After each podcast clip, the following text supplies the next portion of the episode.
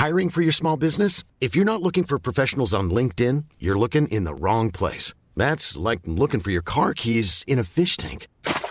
LinkedIn helps you hire professionals you can't find anywhere else, even those who aren't actively searching for a new job but might be open to the perfect role. In a given month, over 70% of LinkedIn users don't even visit other leading job sites. So start looking in the right place. With LinkedIn, you can hire professionals like a professional. Post your free job on linkedin.com/people slash people today.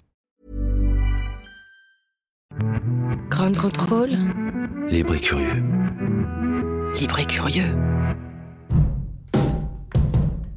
Au gré du Au temps, gré du vent. au gré du vent, Au gré des ondes. Au gré du vent, au gré des ondes, au gré du grand. Au gré du grand. Ça l'insulte notre plein gré. 18h sur Radio Grande Contrôle au gré du Grand. Nous sommes avec euh, un plateau d'invités un peu particulier puisque ça va gouler sec ce week-end. Ça va Bonjour. Stéphane. Alors je vous appelle Stéphane Oui, pour la première fois de ma vie, je crois. Moi aussi, moi je m'appelle Stéphane pour la première fois de ma vie. ouais. Pour les auditeurs qui nous écoutent, alias Vincent Sulfite dans l'émission For No Wine. Hein, cette émission où l'on vient partager euh, entre amis des vins euh, en y mêlant des parcours de vie, des chansons quelquefois. Tout à fait. Des- normalement, des chansons qui illustrent euh, les bouteilles euh, que l'on déguste. Et puis toujours une bonne bouteille à voir, Bah, à, à avoir et à boire. on a un invité qui nous a apporté une bouteille. On nous expliquera tout à l'heure euh, de quoi il s'agit, de quoi il en retourne. Et alors Stéphane, vous avez organisé avec l'association Les Irréductibles la Gouléance. C'est le salon du vin, du vin nature au Grand Contrôle. Demain et dimanche, vous redonnez noblesse au verbe gouleiller. Tout à fait. Alors, nous, on va en- le vin, le mot naturel, c'est toujours un petit peu. euh, Oui. On marche sur des œufs, euh, d'ailleurs qu'on ne met pas dans les euh, levures, hein, enfin, dans le collage, je veux dire, pour les professionnels du vin. Mais euh, moi, j'aime bien dire vin sans artifice, par exemple. Quand on parle d'artifice, on parle de quoi? Bah, on parle de, de- de mauvaises choses. euh, qu'on- qu'on- qu'on- faut- faut que ce soit- faut- avec le vin, il faut être le plus simple possible. hein. Je pense que. parle de béquilles. De béquilles. De béquille, exactement. François Morel. Bonsoir François. Bonsoir. Auteur et, et critique euh, du vin. François, vous êtes euh, bien connu dans le domaine viticole, vinicole pour vos ouvrages, euh, vos ouvrages toujours clairs et parfaitement documentés. Vous avez notamment écrit Le vin au naturel et la viticulture au plus près du terroir, entre autres. Il y a le, le voyage insolite de l'amateur du vin. Vous êtes également rédacteur en chef de la revue Le Rouge et le Blanc. J'étais. Vous l'êtes- plus? J'ai passé 30 ans dans cette revue, donc 15 ans en rédac chef. Je me suis dit que c'était temps de. C'est terminé. Ouais, place aux jeunes, quoi, ça va. Ça fait longtemps? Ça fait 2-3 ans que. Mais je, je rôde dans les couloirs quand même. Vous êtes toujours là? Oui, mais enfin. Est-ce que vous êtes toujours là dans les conférences de, de rédaction pour ouvrir une bonne bouteille? Puisque c'est c'est- c'est ce qui se fait quand même. Ouais, quand il s'agit d'ouvrir une bonne bouteille, je suis rarement loin, de toute façon. Euh, vous allez nous parler aussi du, du vin naturel, puisque vous êtes Ah un- bah. c'est une encyclopédie vivante du, vin. personnellement, on, a- on s'est rencontrés, il y a- je crois qu'il y a pratiquement une trentaine d'années. Et puis, je pense que j'ai enfin, j'ai beaucoup appris. euh, je peux le dire hein, maintenant, ça y est, je peux le dire. J'avais un bistrot à l'époque. J'ai beaucoup ça. appris euh, auprès de François Morel. euh, ça s'appelait Les Envierges, c'était rue des Envierges. Et euh, c'était dans les années 88-89. On s'est rencontrés euh, à cette époque-là. Et puis, euh, Ouais. il m'a fait découvrir beaucoup de choses. C'était un des premiers bars à vin de l'époque, à Paris? Bon, on devait être, euh, on devait être 4 ou 5 ou 6. En plus des, des anciens qui étaient souvent des Aveyronais euh, qui te. Voilà. Mais, la, la dernière, euh, la queue de la comète euh, euh, des, des Bougnats. Et puis la nouvelle génération, bah, c'était nous. On- à l'époque, on était jeunes. hein. Et je vois Mathilde de les Ouais. côtés qui sourit. Les Aveyronais, ça vous fait sourire? Dans la cuisine, c'est une mafia. Oui, ça, on- on- Oh, on est euh, bien. je ne sais pas si c'est une mafia, mais en tout cas, c'est un, c'est un univers. Ouais. De caractère. Alors, on a une belle bouteille euh, aujourd'hui qui s'appelle Wine Calling, vin de film, série limitée. Nicolas Manuel, bonjour. Bonjour. Euh, Vous êtes producteur de films au cinéma, comme l'excellent Ghostland cette année. Oui, tout à fait, qui est sorti en mars dernier. Ouais, il y a La couleur de la victoire aussi, euh, superbe film sur l'athlète euh, l'athlète américain Jesse Owens qui a osé lever le point. Ouais. Euh, duo d'escrocs avec Pierce Brosnan et une distribution française. Non mais on s'intéresse à, à tout à fait, tout à fait. Et euh, avec c'était avec Louise Bourgoin, Laurent Lafitte. À quel moment vous vous êtes dit tiens, je vais produire euh, un film sur le vin naturel? Euh, en fait c'est venu avec une rencontre, celle du réalisateur Bruno Sauvard, qui est venu avec une idée de film. Il habite lui-même Narbonne. Et, à Narbonne, il a côtoyé un certain nombre de, de vignerons et il est venu me voir en me disant voilà, j'ai une idée, on doit faire un film sur, sur ces vignerons. Il avait une idée de fiction au départ. Et, et petit à petit, euh, pour plusieurs raisons, on s'est dit que ces vignerons étaient trop beaux pour les transformer, qu'il fallait les filmer au naturel, comme leur vin, donc en faire un, un documentaire. Alors un documentaire un peu rock'n'roll, un peu créatif, euh, mais, mais, euh, mais un vrai film, un vrai film de cinéma. Alors, il, est, je... il, est, branché musique et puis euh, les vignerons qui ont été. Euh, Alors tout à fait, c'est d'ailleurs euh, l'origine du, du, du, titre du film Wine Calling. C'est un hommage à l'album London Calling des Clash et ça correspond bien à l'esprit de ces vignerons. Bah, surtout ceux-là de. surtout ceux-là. Du, ouais. Roussillon tout à que, fait. Vous, que vous avez choisi. Ouais. Esprit très rock parce que ce sont aussi des. C'est quoi C'est les punks du vin un petit peu Non? C'est un peu les punks du vin, mais dans ce mot punk, on, on peut voir un côté un peu sale, sauvage et tout. Non, c'est des gens qui font du vin de manière très sérieuse, mais oui, il y a un esprit un peu rock'n'roll euh, dans la façon dont, dont ils sont. Et puis, vous avez une question parce que oui, Nicolas, est-ce que vous buviez des, des, des vins nature euh, Oui. ah, ah, bon, ça va. Donc, euh... J'étais déjà converti depuis quelques années euh, avant de, de, faire le film, et c'est d'ailleurs ce qui, ce qui m'a motivé à, à, y aller. Ouais, tout à fait. Mathilde, de les côtés du vin nature, vous en buvez? Oui, pas mal. Ouais, ça se voit. C'est élégant. Quelle élégance. Artiste plasticienne, photographe, vidéaste, spécialisée euh, notamment dans l'univers culinaire, mais elle a un parcours très très riche. Euh, et Mathilde qui vient de créer avec euh, Thierry Marx l'école Média Social Food qui euh, apprend à huit personnes qui sont, qui sont vraiment sélectionnées non pas sur euh, la capacité à, à, faire un chèque pour, faire, pour, pour signer à l'école, mais sur le, leur engagement, sur leur motivation. Ils vont suivre une formation gratuite, Stéphane, de huit semaines, c'est ça, avec euh, derrière un, un, stage et une immersion euh, en oui. entreprise. L'objectif, c'est quoi? On, on, le rappelle? De, Alors, c'est de former des concepteurs vidéo et photographes euh, pour les contenus, pour créer du contenu pour les réseaux sociaux. Euh, c'est une formation gratuite, vous l'avez dit, ultra pratique, c'est-à-dire qu'on fait pour apprendre et on n'apprend pas pour faire. Donc ça, c'est la grande différence avec le reste. Et effectivement, on a, un, acronyme qui s'appelle le RER, qui est rigueur, engagement, régularité. Donc on leur dit à chaque fois, on va prendre le RER. Le seul euh, prérequis, c'est la motivation. On l'a dit, on n'a pas besoin d'avoir de formation et surtout, j'en veux pas d'ailleurs de gens avec des formations en images. Mais on peut imaginer. Oui, Stéphane. Non, je voulais savoir, vous avez commencé quand euh, La première promotion est en cours là. Et ils ont commencé le 28 octobre. On est, on est, à la moitié de la promotion, puisque à la moitié de la formation, pardon, puisque c'est 8 semaines. On est à 4 semaines. Donc voilà, c'est du concret et on était euh, tout à l'heure, euh, il y a quelques minutes, avec Jessie qui est étudiante enfin, et Mhm. mmh. qui suit cette formation avec un vrai projet euh, derrière. Ce qui est intéressant, c'est la possibilité pour tous les métiers de la restauration, mais, mais pas que. Euh, ça peut être le boulanger, le restaurant, le, le, la cave à vin euh, du coin, de pouvoir euh, exister sur les réseaux sociaux et le faire de façon intéressante avec du contenu riche grâce à ces professionnels. Oui, c'est une façon, de, honnêtement, les, les réseaux sociaux, c'est aussi du lien social. Eux, ils sont capables de faire des petits sujets entre 40 secondes et 1 minute 15, 20. Ils peuvent faire plus aussi par la suite. Mais en tout cas, nous, ils sont formés pour ça, en photo et en vidéo. Et c'est une façon euh, de communiquer, de rapprocher l'offre et la demande aujourd'hui. Il y a beaucoup tout le monde a besoin d'avoir du, contenu de qualité et des, images bien faites sur les réseaux pour euh, exister, mais exister pas que pour occuper le terrain, mais exister pour montrer une image euh, intéressante. Donc oui, ils sont formés à ça. C'est encore une fois, j'ai l'impression qu'on rapproche l'offre et la demande. Les boîtes en ont besoin, euh, de, la, de, la, plus petite à la plus grosse, que ce soit euh, la Poste qui est Alors, donc dans le. Ils, arrivent avec des, des, idées précises euh, déjà euh, sur ce qu'ils veulent faire. Ils ont des scénarios, ils ont une, des idées. euh, non, on construit, on construit avec eux. Euh, ils arrivent avec euh, un, pro, un, un, projet de vie, si j'ose dire. Et nous, chaque, à chaque, il y a un comité éditorial hein, qui, est, qui, qui, est, autour de nous. Il y a Sandrine Quétier, Eva Rock, David Boéry, Thierry Marx et moi-même. Et on, on, met à chaque fois la promotion sous l'égide d'un thème. Et là, c'est qu'est-ce qui fait d'un bon un produit Qu'est-ce qui fait d'un produit un bon produit? Je vais ah essayer d'être. Euh, pour, pour, pour, vous, pour euh, qu'est-ce que qu'est-ce que serait votre définition? Qu'est-ce qui fait un, un, bon vin? Ah, un bon vin. François Morel, hein, c'est pas c'est pas un produit. euh, pas Qu'est-ce qui, fait, qu'est-ce qui fait d'un vin un bon vin? Euh, Mais, mais c'est assez. Enfin, c'est assez compliqué de répondre en, quelques mots parce que euh, vous parliez de, de, de, de, de projet de vie presque à, à propos des, des, gens qui font votre formation. C'est pareil pour un vigneron. Ça rentre dans, dans, une conception de son existence en tant que, que agriculteur, agriculteur, enfin viticulteur.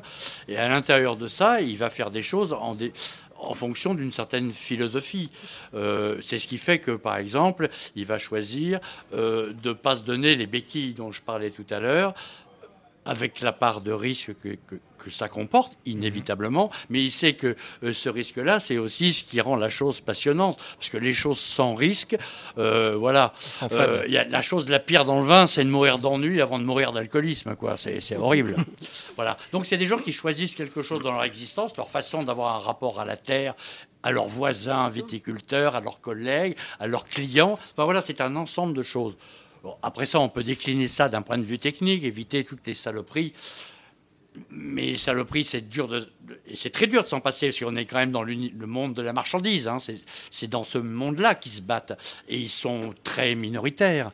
Et tant que ce monde n'a pas changé, c'est toujours la marchandise qui sera gagnante. Mmh. Sauf des mecs qui arrivent à glisser dans une petite fissure, une petite fente. Et puis, c'est des, choses de ce qu'on appelle de niche. Quoi. Voilà, c'est quelques pourcents dans l'immense production de vin du monde, dont je rappelle d'ailleurs que 25% euh, n'est pas vendu tous les ans. Euh, donc il y a une récolte sur quatre dans le monde qui va à la poubelle. Mhm. Enfin, la poubelle ou qui fait de l'alcool ou quand on parle du carburant. Quand on parle des pourcentages de, vin naturel produits dans le monde par rapport à la, consommation et, à la production de vin, c'est quoi? Bah, dans le monde, je ne sais pas. Enfin, c'est. De, 2-3%. Mais c'est très dur de, mesurer, puisque d'abord, il n'y a pas de définition légale du vin nature avec un, disons, un, label. Donc, euh, il n'y a personne qui cotise à je ne sais pas où, qui serait l'association des, Enfin, si, une association des vins nature. Mm. Mais, tous les gens qui font du vin naturel ne sont pas membres de l'association. Donc, on ne sait pas trop. Puis c'est un concept flou, mais, mais euh, le flou a un caractère artistique, comme chacun sait. Donc euh, moi, ça ne me dérange pas qu'il y ait du flou. Quand on sait comment les gens euh, se, se, comportent vis-à-vis des règles, on, du coup, on tombe vite amoureux du flou, quoi. Alors, on, va juste écouter le, documentaire dont nous parlions tout à l'heure, Wine Calling, qui sera diffusé à 19h hein, dans le, mmh. au, Charolais Club à Grande Contrôle, film de Bruno, Bruno Sauvard. On écoute la bande-annonce. Moi, je fais vraiment du vin sans rien. Pressé avec les pieds, tout propre, attention. Hein. Les gens qui pensent que faire du vin naturel, c'est juste mettre du raisin dans une cuve et pas y toucher, mais ils sont fous. Il faut travailler mille fois plus que sur un vin conventionnel. C'est en mouvement perpétuel, tu vois, le vin naturel. Quand t'as que des certitudes, c'est une catastrophe. Je mets au monde quelque chose et je l'accompagne pour bien l'élever. Donc là, je suis en train d'accoucher, en fait, vous réalisez pas. Les vins nature, ce sont des vins fainéants. Ils sont bourrés de défauts, mais ils séduisent les néo-vignerons comme les néo-consommateurs qui s'habituent à ces faux goûts ou les prennent pour des expressions du terroir. Une régression. Sur des vignes qui sont centenaires et qu'on te dit que ça, ça représente pas ton terroir, tu te dis quand même un truc qui va pas. Mais ce que j'ai trouvé ici, c'est le collectif. On partage les choses, quoi. Retourne Ces gens-là, font ce qu'ils font par choix, avec une envie de partager et de transmettre. Ils salopent pas leur sol, ils salopent pas la santé des gens, ils expérimentent des trucs, ils prennent des risques. On va pas changer le monde en allant au bureau de vote, on va changer le monde en allant de Révignon. c'est quand même magique. On a des raisins et puis euh, quelques mois après, on peut se prendre une cuite. C'est génial. Vous êtes bien sur Radio Ground Control. Wine Calling de Bruno Sauvard est produit par euh, Nicolas Manuel. Quelles sont les grandes questions qui sont soulevées au travers de, ce documentaire? Alors, je ne sais pas si on soulève des, grandes questions, mais on, suit euh, des vignerons contemporains qui ont fait ce, choix euh, dont parlait François de faire du vin nature, c'est-à-dire sans, sans béquilles, sans produits chimiques. Donc, évidemment, ils font du, vin euh, bio, enfin ils font une, agriculture, une viticulture bio. Euh, c'est des gens qui, travaillent proprement la terre.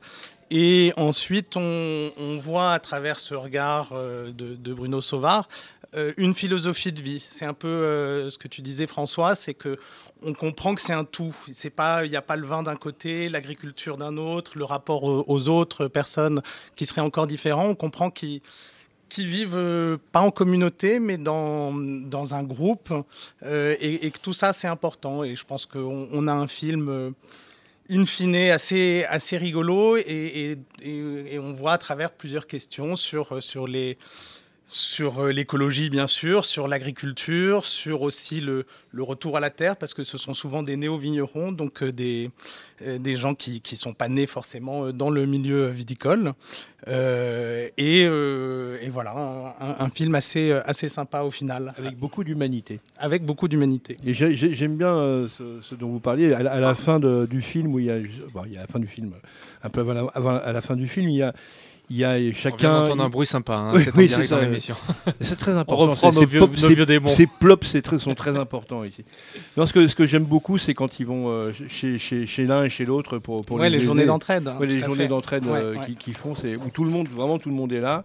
Et puis bon, la scène finale que vous avez fait très, euh, très glamour, euh, où ils sont au bord de de, du torrent et puis euh, il y a toutes les familles et puis il y a un grand pique-nique. Euh, ouais, et c'est, bah, je pense que c'est aussi cet esprit, c'est-à-dire mmh. qu'ils s'entraident pour de vrai. C'est quelque chose qu'on n'a pas créé pour le film, évidemment.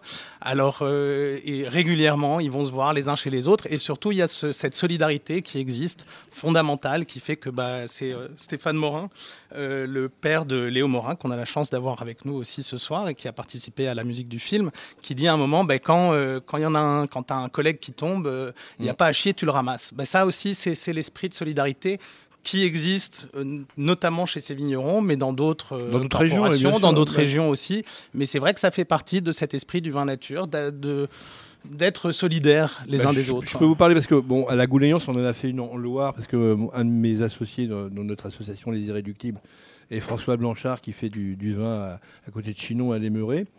Et on a fait la, la on a fait la Gouléance chez lui. Et il y avait euh, tous, les gens, tous les gens de la Loire. Et puis on voit très bien aussi euh, ce, ce, ce, même type d'esprit euh, qui existe donc, dans, dans chaque région. bien sûr. Heureusement, on retrouve ça. Et en Ardèche, peut-être moins dans le Bordelais, ça se trouve, je vais encore me faire des amis.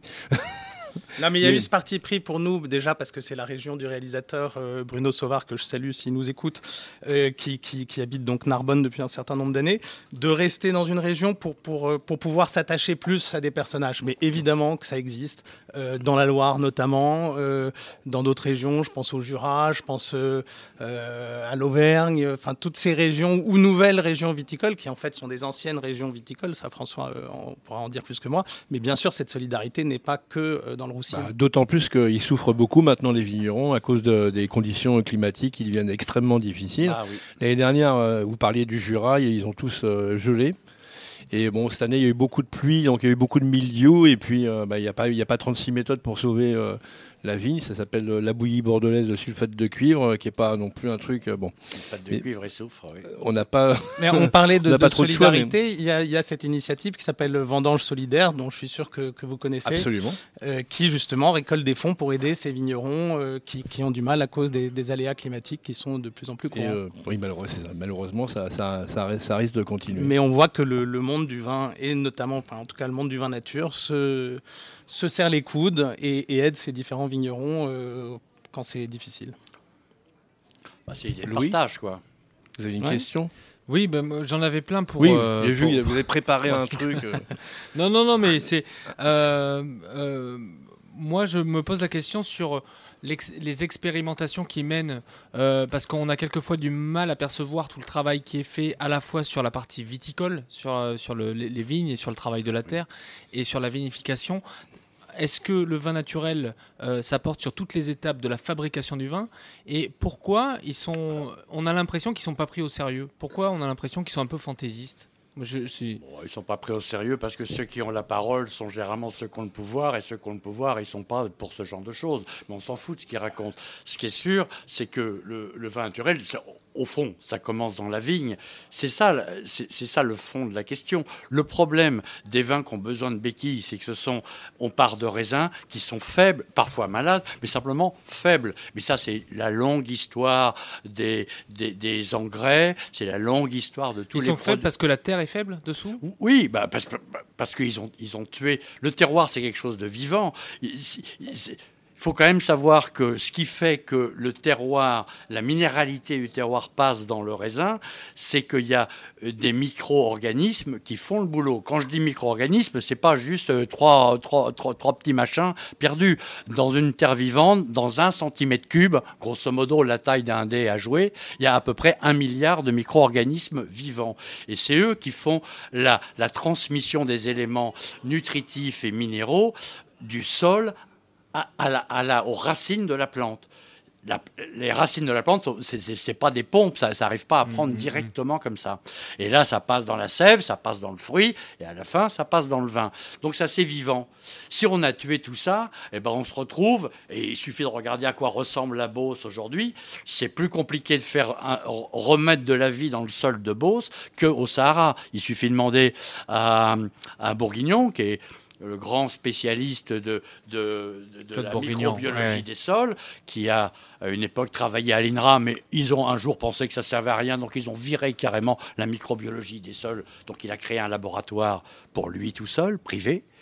Et donc il arrive à donner de la vie dans certains coins du Sahara, dans le désert, en cassant la, la, territe, et, mais il n'arrive pas à donner de la vie euh, dans... Euh, dans les champs de la Bosse. Oui, parce que euh, les, viticulteurs sont des très gros consommateurs de produits euh, chimiques mhm. et ils sont juste dépassés par les céréaliers, quoi. Voilà.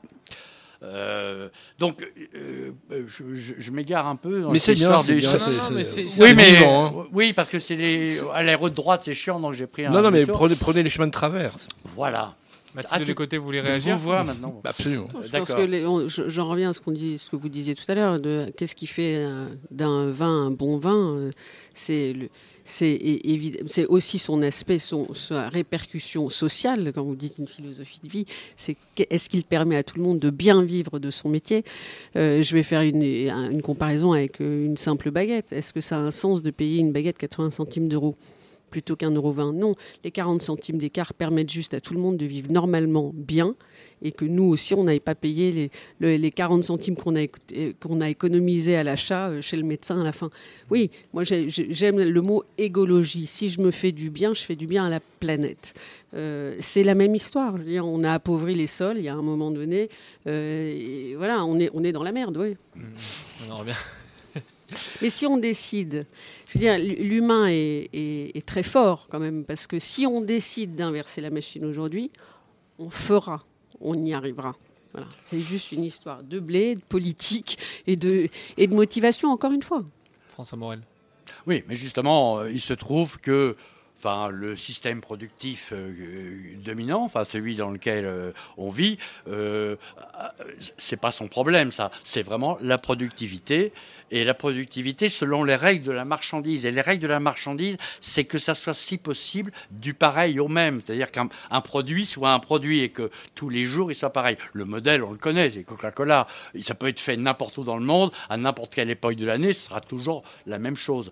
Il se trouve que c'est un peu compliqué avec la viticulture parce que il y a des conditions climatiques, il y a des tas de choses, et en plus des conditions climatiques très changeantes. Hein, euh, on sait bien que ça change le climat, et, donc euh, c'est très dur de faire du pareil au même. Donc pour arriver à corriger tout ça. C'est-à-dire une année chaude, on va avoir des basses acidités, boum, on acidifie. Des années où c'est pas bien mûr, ça va manquer de sucre et donc d'alcool, boum, on chaptalise. On peut faire tout ça. Mm. Sauf que les équilibres naturels qui sont fournis par le raisin, et c'est ceux-là qui sont importants, qu'on a envie de retrouver dans le produit final, à savoir le vin, ceux-là, ils sont. C'est pour ça que je parlais de béquilles. Bien sûr, pourquoi pas? C'est sûr, si on boite, c'est bien avoir une béquille, mais le mieux, c'est de créer les conditions pour ne pas boiter. Et, ça passe vraiment dès le départ, dès la plantation de la vigne. Là, on rentre dans des trucs techniques, la sélection clonale ou les sélections massales, la façon de travailler la vigne. il, y a, voilà, il y a plein de choix qui vont déterminer le truc final. Si à la fin, vous avez une vigne un peu faible qui donne des raisins pas bien terrible, avec des jus pas bien terribles, bah, il va falloir appeler le médecin. Ça s'appelle un énologue. Alors que là, on fait de la prévention. Et alors, dans le mot béquille, il y a le mot quille. le mot quille, euh, c'est une bouteille de vin et on est en train de justement déguster. Euh, Bon, il, y a eu un, il y a eu un plop, euh, nos verres ont été, ont été servis on en train de déguster la, la cuvée, euh, fameuse cuvée Wine Calling. La cuvée wine calling. Alors effectivement, c'est c'est vraiment c'est le, le vin du film. Donc on a commencé à filmer euh, au Vendange 2016. On a filmé pendant 10 mois et en fait chacun des vignerons qu'on voit dans le film, je vais pas tous les, les citer maintenant parce que je risque d'en oublier et ils m'en voudront beaucoup, mais ont on apporté euh, 50 litres de leur vin et on a fait euh, une cuve de ce vin euh, wine calling qui a été vinifié euh, par Loïc Rour, qui est l'un des vignerons. Et en fait, ça nous a servi, pour la petite histoire, euh, à financer le début du film, puisqu'on a fait un crowdfunding, euh, un financement participatif qui nous a permis d'acheter une caméra et de lancer la production de ce film très indépendant et, nature, on va dire, un peu comme le vin. Et donc, c'est la contrepartie qu'ont eu les différents Kiss Bankers, crowdfunders, euh, en échange de, de- de leur apport financier qui nous ont vraiment permis de lancer le film. Et, et puis, c'est pas, c'est pas mal. hein. Qu'est-ce que vous en pensez, hein. François, François. Ouais, c'est pas mal. Bah, bien sûr que c'est pas mal. Euh, Tout le monde se tourne vers François. ah, c'est les raisins.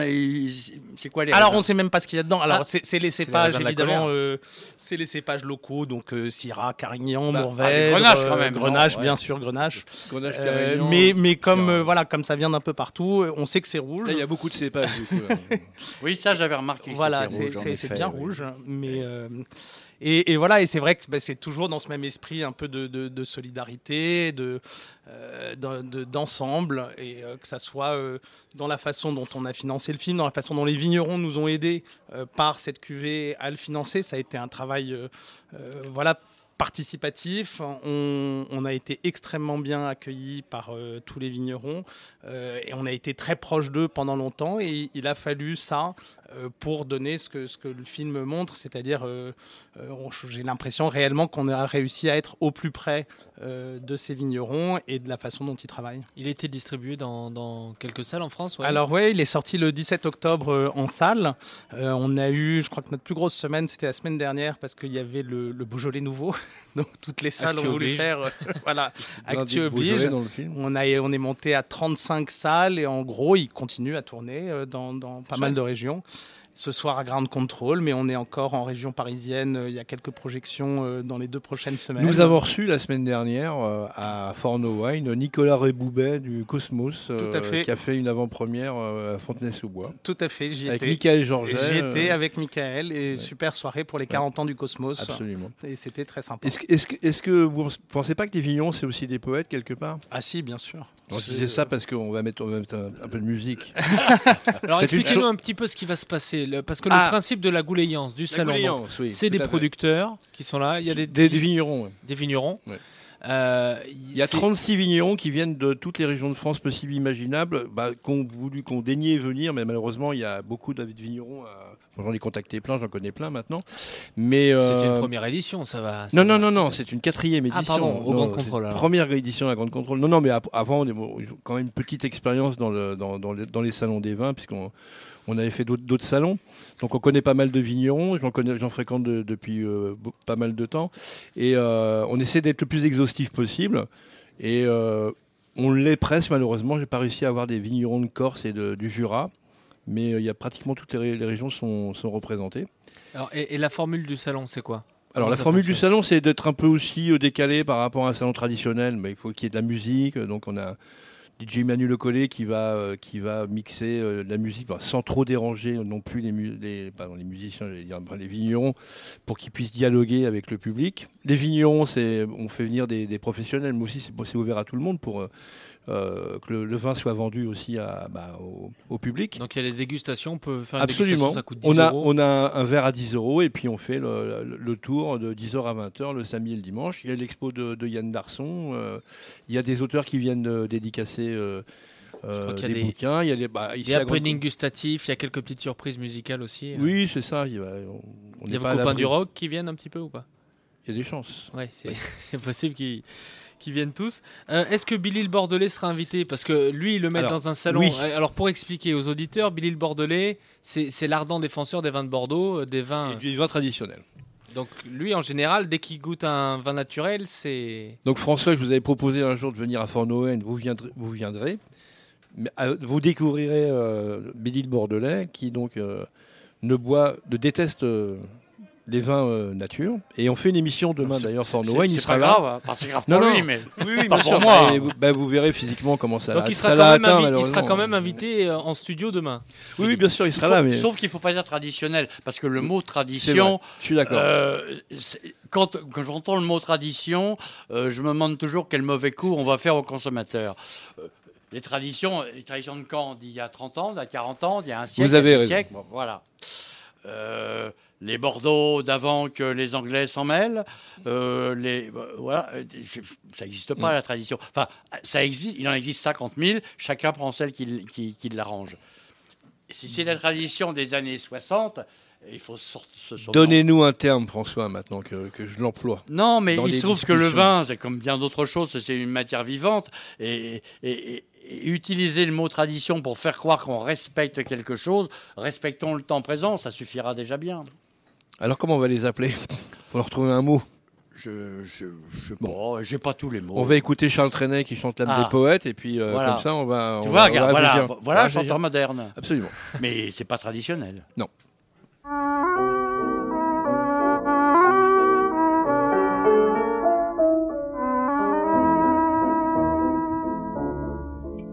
Longtemps, longtemps, longtemps après que les poètes ont disparu, leurs chansons courent encore dans les rues. La foule les chante un peu distraite en ignorant le nom de l'auteur sans savoir pour qui battait leur cœur.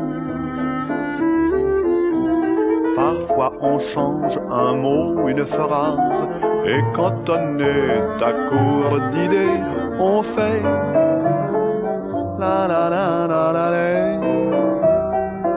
la la la la Longtemps, longtemps, longtemps après que les poètes ont disparu,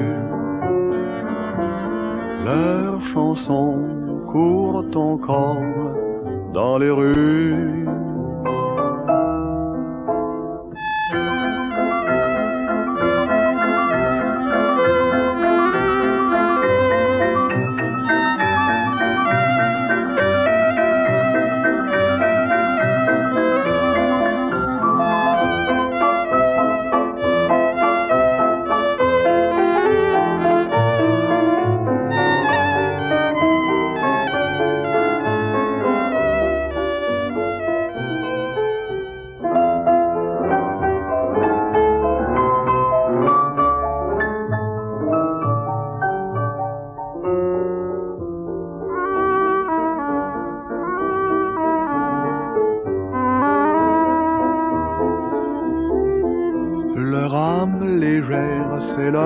Leur chanson qui rendent gai, qui rendent triste, filles et garçons, bourgeois, artistes ou vagabonds.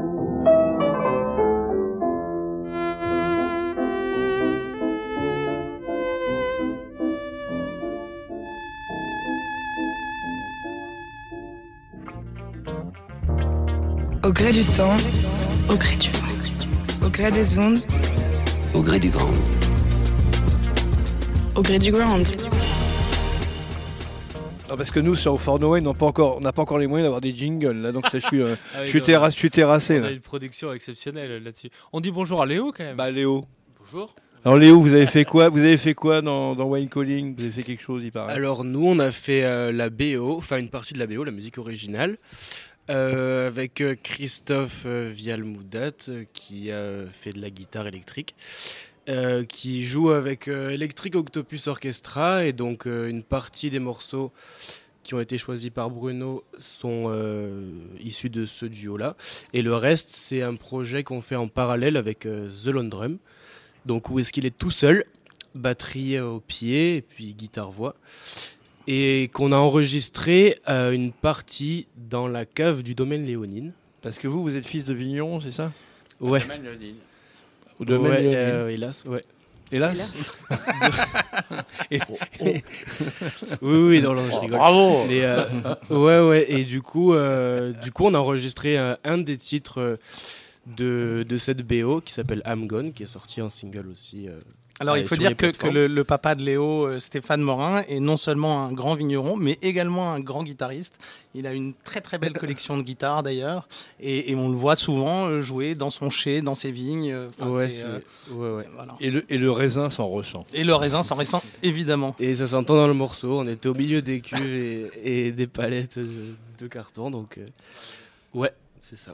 Euh, D'ailleurs, j'ai vu qu'il y avait des expériences euh, de vignerons qui diffusent de la musique sur les vignes. Oui, absolument. François Morel, vous- Oui. vous, en savez un peu plus là-dessus? Bah, je- j'en sais un peu plus. Je sais que des vignerons le font, et en plus des vignerons qui ont rien de mystique, euh, et- mais simplement qui, par curiosité, ont fait l'essai, c'est-à-dire vraiment des diffuseurs de musique. Il y a un mec qui est là, selon les- la configuration de la vigne, le problème rencontré par le vigneron dans ce carré de vigne. Il dit bah, Je vais te mettre ça. Et, et le vigneron, et d'ailleurs, je peux dire son nom, parce que c'est pas un secret, c'est Jean-François Ganeva, c'est pas tout à fait n'importe qui. Il m- et, euh, si on Vous le rappelez- connaît, c'est vous- pas un vous mystique. Vous pouvez ra- rappeler qui est Jean-François Ganeva C'est un vigneron, un- une des grandes figures du Jura. Très grand vigneron, dans le sud du Jura. Et il me dit, écoute, c'est incroyable, ça fait, ça, ça fait de l'effet. Il y avait des problèmes dans certaines parcelles de vignes et cette diffusion de musique, alors c'est c'est- c'est à certains moments, c'est assez court, donc c'est des histoires d'ondes. Moi, je ne peux rien vous en dire. quel- type de musique il vous l'a ah, dit, je- non? ah, vous je, pas dit, non? je sais pas, je sais pas. Ça, c'est une histoire entre le gars et lui. Je, je sais pas. Non, je crois qu'il diffuse de la musique classique en fait, le mec. Ça marche bien le classique. Mais euh, non, mais de toute façon, pour la vigne, tout ça, c'est des sons, c'est des longueurs d'onde, c'est des je sais pas quoi. c'est- Mm, euh, je pense que la vigne s'en fout que, quel est le nom de cette musique. C'est c'est autre chose. C'est Je peux rien vous en dire, parce que pour moi, c'est- incompréhensible, mais euh, j'ai entendu des vignerons me dire écoute, c'est incroyable, j'y comprends rien, mais ça, ça, a un effet positif. Mathilde, Soit. Mathilde de l'écoté, vous avez euh, fait un, un- un film sur le vin Oui. qui s'appelle Vin émotion, qui dure 4 minutes, je crois. Ouais, 4,32 pour être très précise. Elle a les formes en tête. Pendant les 32 secondes qui restent, il y a Et, la magie. Bien sûr. Ah ouais, ouais.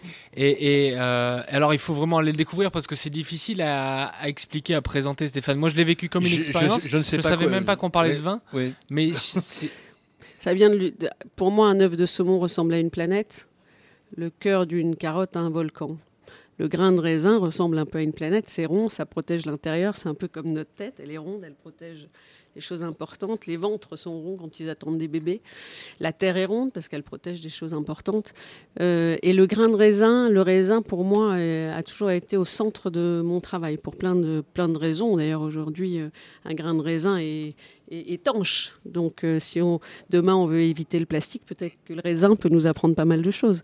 Donc j'ai- je regarde la nature. euh, J'essaie d'être très hum, humble par rapport à ce que cette spirale dynamique de la vie qu'on a euh, dans la terre, euh, dans n'importe quelle chose qu'elle produit, peut nous apprendre.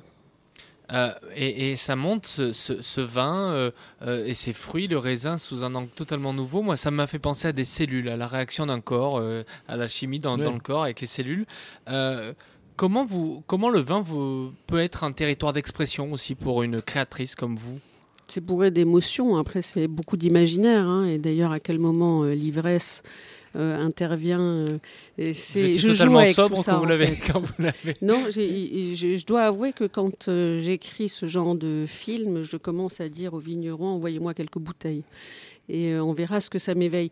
Et, c'est vrai que je laisse aller mon imaginaire et- et je, rattache de la terre au verre ce qui va se passer et quel goût ça me, quelle impression, quelles émotions, quel imaginaire, dans quel imaginaire ça m'emmène. Donc ça peut être des fleurs blanches, euh, euh, de la noisette, euh, des, des, des- je- à un moment donné, je vais faire râper la feuille, râpe hein, avec la, de la feuille de vigne. Je, je m'interdis rien et cette rupture, même le, le son m'aide beaucoup, bien sûr. hein, les, les bandes son nous aident Hmm. beaucoup. Il y a tout un Mais il y a travail des son, voyages, tout est recréé en studio. hein, ça ne, je filme rien sur place. Et à la Et- fin, il y a les 32 secondes divines. Qui, qui... Là, c'était quoi le, le- le parti pris? C'est que c'est fait dans une. euh, je- dans l'histoire de ce vin-là, euh, c'était fait dans une abbaye cistercienne, je crois. Et donc, je trouvais qu'à un moment donné, le- les fleurs blanches, comme une cathédrale ab- absolument incroyable, avec ce, avec ce travelling avant dans, dans ces fleurs blanches entourées de miroirs, me donnait cette espèce d'apothéose qui est parfois la grâce que la nature peut nous donner quand on sait l'attendre ou la regarder. On peut le voir où ce film d'ailleurs Parce que nous on l'a reçu. On peut le voir, euh, il a fait pas mal de festivals, on le voit sur le net. hein, Mm. Oui, c'est ça, mais il est sur. euh, sur- J'ai fait, j'ai fait avec, euh, il, il participe à pas mal de festivals. Alors, il est parfois projeté sur des cathédrales. Alors, c'est à Saint-Bertrand-de-Comminges, parce que je défends aussi le, je lutte contre la fracture du territoire comme je peux. Donc, on fait un peu, euh, on fait pas mal d'événements. Alors, on le, mais il n'y a pas d'endroit très particulier. Je veux dire, à part sur le net, voilà. Très bien. Par Euh, émotion. Il est aussi, ah, pardon, j'oublie, au, Clos Vougeot. euh, j'ai fait, je, fais du design aussi, hein, donc euh, il y a, et je fais des lieux immersifs à partir de, de, de- de l'image, et donc il est, il est projeté au travers d'une table que j'ai construite en plexiglas et en verre qui reprennent toute l'histoire des verres de 1900 à aujourd'hui, et il est projeté comme un tapis volant sous cette table sur laquelle on boit des coups. Ouais, et fait des installations. Enfin, il y a beaucoup de choses. performance, Il ouais. faut aller découvrir ça sur votre site, euh, Mathilde de l'écoté. Euh, François, moi, je me pose la question sur le, le, le, la- le rapport entre un vin, une vigne et, et le patrimoine. Et, euh, enfin, pas le patrimoine, mais le paysage. Euh, c'est comme dans l'agriculture, le paysage est Oui. un euh, paysan, paysage. euh, ils ont sculpté le paysage qu'on voit. Euh, chez, les, chez ces vignerons qui font du, du vin naturel, il y a ce souci de préserver un, un paysage euh, géographique. de, le préserver et parfois surtout de le restaurer parce que les paysages ont, souffert terriblement dans, la période, euh, les, années sombres qui sont un petit peu passées, qui commencent à être passées, les années où en fait plus personne ne cultivait la terre. Euh, on peut le comprendre, hein, parce que euh, c'est un travail de tous les jours, il n'y a pas de dimanche hein, quand il faut travailler la vigne. La vigne, autre chose, mais en l'occurrence la vigne. Donc à un moment, des types arrivent en disant on a des herbants, euh, on gagne du temps. Les types tout d'un coup se disent ça va être un peu moins dur le travail, je vais même pouvoir partir en week-end. C'est pas pas incompréhensible ça. Sauf que c'est pas du tout des, des abrutis. Euh, les paysans c'est des gens qui ont le sens de l'observation. 20 ans 30 ans après ils ont vu le résultat ils se sont dit ah ça va pas du tout du tout. Donc ils sont revenus pour les plus courageux ou les plus intelligents ou je sais pas on dira comme on voudra euh, de, de, de- cela ils, ils reviennent en arrière, si on peut dire, ils reviennent à, tra- à travailler le- la terre et donc à avoir une influence sur le paysage. Le paysage, c'est un truc compliqué, c'est une fabrication aussi. Hein. Euh, je sais pas, le paysage le plus faux, faux au sens totalement travaillé, c'est la Toscane. Il n'y a pas un centimètre carré de terre qui ne s'est pas fabriqué en Toscane par justement une agriculture florissante, une agriculture de riches. Euh, faut pas oublier qu'il y avait aussi des banquiers hein, en Toscane. Euh, depuis des siècles, ces gens-là, ils, fabriquent le paysage. Euh, c'est d'ailleurs très joli, euh, c'est joli comme un truc un peu faux. Ouais, la Toscane, c'est très beau. Donc personnellement, Il y a des euh, bonnes choses à boire. On parle des vins naturels. Ouais, il y a aussi plein de bonnes, ch- de mauvaises choses à Bah, pas boire. peut-être- euh. Oui, non, bien sûr. Ceci Non, étant dit, les, les vignes, elles sculptent aussi euh, le, le paysage, et c'est des paysages construits. Oui, oui, bien sûr, bien sûr. Non, non, mais là, là c'est sculpté par, des, par, par un travail de- d'agriculteur, en l'occurrence de viticulteur, euh, mais qui, qui travaille vraiment. Enfin, je veux dire, c'est c'est du vivant. Euh, je faisais allusion à des époques où il n'y avait plus beaucoup de vivants dans tout ça. Et bah, je sais pas, euh, moi je suis un vieux, euh, et je me souviens de la Bourgogne des années 70-80, c'était terrifiant d'y passer. Euh, et il y a pire, Euh, la Champagne qui commence un tout petit peu à changer. Je vous rappelle que la Champagne, et d'ailleurs vous pouvez toujours le voir, euh, vivait sur les, ce qu'on appelle les gadous urbaines. Et les gadous urbaines, donc c'est une espèce de bouillie pour chat euh, qui vient des des sacs poubelles. Et donc, dans les vignes, il y avait aussi les bouts de plastique bleu, des sacs qui, qui étaient. C'est pour ça qu'ils mettent d'ailleurs des écorces d'arbres pour cacher tout ça, avec des beaux discours pour expliquer la nécessité euh, des écorces. En fait, c'est juste pour cacher la merde. Ce serait quoi aujourd'hui le plus grand ennemi des vins, des vins naturels? C'est ce monde-là qui est. C'est ce monde-là, c'est l'économie marchande. C'est le monde de la marchandise, bien Parce qu'il y a une prise de risque énorme quand même pour les gens qui, comme vous dites, reviennent à ça. Absolument. Sauf qu'il y a de la récupération aussi. hein. Oui. Par, par ce- par ce monde récupère euh, Bien sûr. en bah- ce moment, de, mais de plus en plus. Ah bah puis- c'est- c'est c'est même assez, assez Ouais. dramatique. C'est quelque chose que j'essaye de faire entendre à un certain nombre de gens qui sont tout feu tout flamme, et c'est pas du tout un reproche qu'ils soient tout feu tout flamme, mais qui pensent que les, choses avancent. Enfin, bien sûr qu'il y a des choses qui avancent, mais ils voient pas aussi comment, quand les choses avancent, elles créent le nouvel obstacle qu'il va falloir franchir. Il suffit de rentrer dans un supermarché pour comprendre que le bio, c'est un bon créneau. Je me souviens quand euh, la, la législation du vin bio est arrivée au niveau européen, après des tractations de vrais marchands de tapis, euh, quelqu'un qui n'est pas vraiment un révolutionnaire, mais qui est un vigneron extraordinairement respectable, qui est Michel Issali, qui à l'époque était le président des vignerons indépendants. Il a, dit, il a dit en quelques mots, il a dit, ça y est, le vin bio de masse est arrivé. Et Voilà. on, on commence à coller d'ailleurs le mot bio avec le mot industriel. Oui, Et bientôt naturel Et aussi. les industriels s'y mettent parce qu'ils ont réussi à mettre des règles suffisamment peu exigeantes pour qu'ils aient même pas besoin de transformer leur matériel. Parce que quand on, on passe vraiment, on change d'agriculture, c'est compliqué. Il faut aussi changer de matériel. Bah, je sais pas, il faut acheter une charrue et non pas un machin qui inonde de désherbant, par exemple. Voilà. Et, et- eux, ils se débrouillent, les gros producteurs, notamment d'ailleurs dans le sud. Il y a un- une Ben, espèce d'ancien rugbyman qui est bon pour ça. Léo, moi, Il je s'appelle me- Gérard Bertrand. Ah, d'accord. Faut pas citer. Mais il faut pas dire son nom, hein. c'est pas bien de dire le nom. Je, me- le dis quand même. Je me tourne vers toi. euh, ton père est, est vigneron. Ta maman aussi? Non. Non? Euh, tu disais hélas tout à l'heure. euh, C'est une blague. C'est une blague, mais euh, quand, quand il se lance, quand il s'est lancé dans cette aventure, il savait que ce serait aussi difficile. et Il arrive à s'en sortir aujourd'hui? Alors moi j'étais gamin déjà, enfin euh, c'était il y a 10, 13 ans, 14 ans. Et euh, oui, c'est- oui, oui, je pense qu'il s'est jeté à l'eau en fait euh, comme un grand garçon, enfin en sachant pas forcément ce qu'il attendait au bout du tunnel, mais après euh, bah, ça s'est fait comme ça d'année en année. Et mais je pense pas que qu'il soit lancé là-dedans en se disant je vais je vais faire un truc, enfin je vais inventer quelque chose ou quoi que ce soit, c'est pas la question du tout. C'est Qu'est-ce qui le guidait lui? Euh, je pense que après je, parle en son nom, j'en sais, euh, j'en sais un petit peu, mais pas tant que ça. Euh, je pense que ce qui l'a guidé, c'est juste l'envie de de faire un truc euh, qui, qui lui plaît vu qu'avant il faisait de la photo et que ça c'était euh, ça a toujours été son, son rêve de gosse mais à bout d'un moment voilà c'est passé à autre chose c'est devenu ça et je pense que c'est surtout euh, c'est surtout il s'est jeté à l'eau en fait en se disant bah je vais faire ça et on verra bien et, euh, et au final bah c'est il s'est pris de, de passion pour pour tout ça et ça Je pense que ce qui, est, ce qui est important, enfin ce que ce qu'on voit d'ailleurs pas mal dans le film, et, et Stéphane Morin, le, le père de Léo, est un de ceux qui en parle le mieux. Euh, c'est effectivement le fait qu'ils ont aussi été aidés. Euh, Stéphane avait euh, Jean-François Nick un Oui, peu oui. comme parrain, qui a été Mm. le parrain d'ailleurs de, de plusieurs des vignerons euh, qui sont là-bas.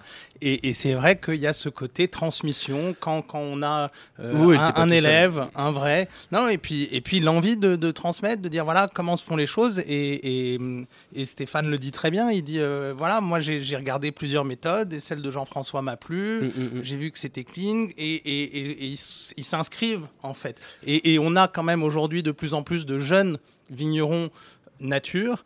Euh, évidemment c'est pas ils sont pas tout de suite euh, forcément au top euh, euh, de, de, de la qualité enfin de la évidemment. qualité bio bien sûr mais, mais mais du goût mais en s'inscrivant dans les pas de ceux qui les ont précédés bah, ils, ils arrivent à faire des vins il y en a de plus en plus je me trompe pas François c'est c'est- Bah oui, chaque oui, année il y a des, Morel. des, des gens Oui. qui, qui, qui s'installent Oui, bah oui, bien sûr. Et en, plus, comme tu le soulignais tout à l'heure, euh, nombreux sont ceux qui viennent d'un autre monde, ils ne sont pas fils de vignerons, même pas fils d'agriculteurs. Enfin bon, ils viennent de régions parfois non viticoles, comme Jean-François euh, Nick, qui vient du Nord, à un endroit où il y a très longtemps qu'il n'y a plus de vignes. Il y en a eu, revenir, il y en a ça eu. revenir. Ah, à une époque, il y avait beaucoup de vignes Oui, autour, de, ça- autour de Calais, parce Oui. que l'abbaye de Calais euh, l'abbaye de Saint-Vaast est, On imagine qu'avec le, changement climatique, ça va peut-être revenir. C'est pas impossible, c'est Ouais. pas impossible. Ah, mais Calais, dans, dans, dans 20 ans, c'est Montpellier. hein. Et, et, et- et- oh bah euh, ouais, dans 20 ans peut-être ça sera déjà désertique vers Montpellier. ça c'est pas non je blague. Euh, C'était quoi la question? Les, les- les jeunes vignerons qui Oui. s'installent et les. Oui, alors c'est bien. Non, mais en plus, il y, a, une idée euh, fondamentale qui souvent euh, est oubliée quand on est un peu créatif, et il y a quelque chose de créatif dans le fait de faire du vin, c'est qu'évidemment, il, y a des- il y a des erreurs, il y a des errements, il y a des expériences, on réussit, on ne sait pas pourquoi, on rate, on ne sait pas non plus pourquoi, et c'est là que des gens qui ont traversé ça, c'est-à-dire qui sont simplement qui ont plus d'expérience, donc souvent qui sont plus vieux, euh, bah, euh, viennent donner un coup de main. Mais ça relève tout ça de ce qu'on disait tout à l'heure, c'est ce que vous appelez solidarité, qui est un mot qui me plaît qu'à moitié, moi, parce qu'on a toujours l'impression qu'on vient donner euh, 10 balles à un mec en train de crever. Là, c'est pas le cas, c'est c'est du partage. C'est-à-dire que euh, c'est dans tous les sens, quoi. Alors on partage, bah, on partage des coups à boire mais on partage aussi parfois des emmerdements, des problèmes, des questions euh, qui sont sans réponse. Il y a quelqu'un qui vient de dire, bah, écoute, moi j'ai connu ça, euh, moi j'ai fait comme ça, essaye ça, voilà. C'est ça le, partage. Et, et- évidemment ceux qui ont de l'expérience, bah, qui viennent donner quelques idées, mais c'est pas du tout des Enfin, c'est pas, je- pour qui connaît Jean-François Nick, c'est pas un gourou du tout. Sauf qu'il a quand même fait des trucs extraordinaires. Il faut quand même pas oublier qu'il a fait euh, la cave euh, coopérative d'Estésargues, une cave coopérative qui vignait fait des, quand même des, des- des très gros volumes de vin, sans soufre. Euh, Ça reste toujours une cave qui est, où, où les vins qui sortent sont, sont assez exceptionnel Bah, par rapport qualité-prix, oui, est c'est incroyable. super bon et en même temps, a- a- avec les avantages du gros volume, d'une, enfin, c'est une Mm. cave petite cave coopérative, il doit y Mm. avoir 12 ou 15 coopérateurs, Euh, mais c'est- c'est pas cher et euh, c'est bon. Et- et- et- Enfin, il y a le fait que c'est bon et qu'en plus on peut en boire de façon inconsidérée sans se faire du mal, parce que Enfin, il faut redonner du sens au mot excès, quoi. Parce qu'on sait bien qui c'est qui a décidé que quelque chose était un excès. Je pense que le, le consommateur, Mathilde. il faudrait que le consommateur puisse lui-même, je vais, je vais paraphraser Coluche, mais il disait si on arrêtait d'en acheter, euh, il s'arrêterait de se vendre. Je pense qu'il y a aussi euh, une, une- Une une éducation. échelle de valeur qui pourrait être sur, sur, sur les, sur les bouteilles, sur n'importe. Je sais que tu aimes pas le mot produit, mais qui permettrait au consommateur de, de, de voir quelle est la répercussion sociale, environnementale d'un produit et pourquoi il paye un peu plus, un peu moins ou un peu plus, plus pour, faire vivre toute la filière et, et- et faire du bien euh, à, à tout le monde. Euh, non, quel est le- l'impact environnemental d'un produit? Et ça, je veux dire, Il y a bien des applications aujourd'hui qui permettent de savoir ce qu'il y a dans tel produit. On peut savoir demain quel est l'impact social de chaque moi, produit. je, je voudrais qu'à l'échelle européenne, alors on ait cette échelle de valeur que nous, consommateurs, on puisse se dire, c'est quoi, je sais ce que j'achète? Mm. Et si j'en ai marre de bouffer de la merde, Sauf que j'arrête dans- de l'acheter. quoi, Sauf dire. que dans le vin, parce que c'est quand même un peu l'aristocratie des, des agriculteurs, les viticulteurs. Enfin, je sais pas, sur n'importe quel pot de moutarde, vous avez écrit la composition, vous savez qu'il y a du E, je sais pas quoi, donc tous les produits à base de soufre. Et en plus, c'est peut-être le- les cornichons et la moutarde, c'est peut-être là où il y a le plus de soufre, parce que c'est des, des trucs extrêmement oxydatifs. Voilà. Mais c'est écrit sur n'importe quoi, sur un pâté, n'importe quoi. Alors, d'accord, c'est plus ou moins lisible et compréhensible, mais au moins c'est écrit. Le, sur le vin, il n'y a rien d'écrit. Ils écrivent contient des, des, des- des sulfites. sulfites. Et tout le monde l'écrit, puisque de toute façon, euh, quand ils vendent à ces abrutis américains, si c'est pas écrit, euh, ça se vend pas. C'est la mode. Et ça en contient, puisqu'il y en a naturellement. Le monde du vivant crée les choses dont il a besoin, et les levures, elles créent du soufre en fonction de l'équilibre du vin. Donc il peut y avoir 2, 3, 4, 5, 10, parfois même un peu plus, euh, milligrammes de soufre, naturellement, produit voilà, sans le rajouter. Stéph- Euh, oui, Stéphane Lenoir se fait Oui, autour de Lenoir, nous. parce qu'il va y avoir la Euh, projection du la film Wine projection Calling, va bientôt commencer. euh, Le film de, euh, produit par Nicolas Manuel et, et, euh, film de Bruno Sauvard. Léo, tu voulais rajouter quelque chose? Euh, ah oui, non, c'était juste pour euh, rebondir sur la première question euh, sur Stéphane Morin, ses débuts, etc. Et je pense, juste pour dire un dernier mot, je pensais que il a été guidé aussi par, par l'excitation en fait du métier et, le, goût du doute en fait et de se, remettre en question chaque année et de vouloir faire tout le temps mieux et c'est voilà c'est un métier qui est un peu sans fin quoi donc du coup je pense que c'est ça qui, qui l'a aussi vachement motivé voilà. Bah, le padre qui écoute, il sera content. Très bien. C'est, c'est- je crois que tu résumes tout. Un beau métier que celui de vigneron. Bon, merci euh, Ouais. pour ce plateau improvisé. Donc la sympathique, c'est euh, demain. Et, dimanche avec un, un joli programme Euh, pour découvrir euh, toutes les créations de Mathilde Lécoté. ben, il faut aller voir son site et puis surtout il y a une campagne d'inscription pour la euh, Média Social Food qui commence euh, bientôt. Il y a déjà la première Qui promo qui est au travail et, euh, et mais il reste peut-être encore quelques places donc vous pouvez postuler. Exactement. Attention, on est exigeant. hein. Merci François Morel. Bon, il y a encore plein de livres à découvrir. Il y a, il y a- il y a plein de choses. Vous, vous impliquez dans plein d'événements aussi. Le prochain, ce sera quoi? Euh, la sortie de la troisième édition revue corrigée augmentée de mon bouquin sur le vin au naturel, mais je suis pas là pour faire de la pub en même temps. Non, mais on peut en parler. parler. Ça nous intéresse tous. hein. Ah oui, oui, mais euh, pas besoin d'en parler pour que ça se vende. Et Nicolas, il y aura une suite ou pas? Ah, Au on- documentaire Wine tiens, Calling c'est une- un wine calling 2, je pense pas, mais, mais une suite euh, dans l'esprit. euh, Beer calling. euh, voilà. pourquoi pas, pourquoi pas, Ah, ou qu'on reste dans l'agriculture, dans l'humain, dans, dans le, le retour à la terre, euh, certainement. On va y travailler. Merci à Joseph et à Charles qui ont réalisé cette Euh. émission. On se quitte en musique? Oui, tout à fait. On va mettre la Plaza, tiens, de Claude Bolling. Hein C'est vivant. Salut tout le monde. Claude Bolling.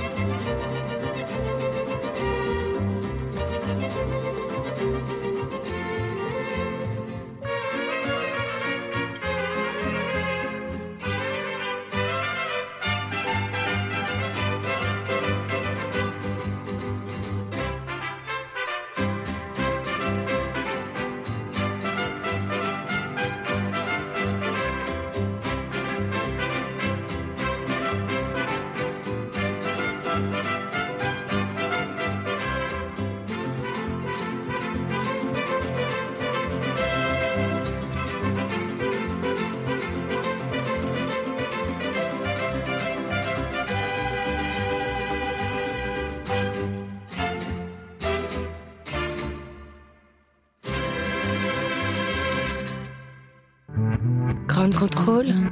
Libre et curieux. Libre et curieux. A lot can happen in the next three years. Like a chatbot may be your new best friend. But what won't change? Needing health insurance. United Healthcare Tri Term Medical Plans are available for these changing times. Underwritten by Golden Rule Insurance Company, they offer budget friendly, flexible coverage for people who are in between jobs or missed open enrollment. The plans last nearly three years in some states, with access to a nationwide network of doctors and hospitals. So, for whatever tomorrow brings, United Healthcare Tri Term Medical Plans may be for you. Learn more at uh1.com.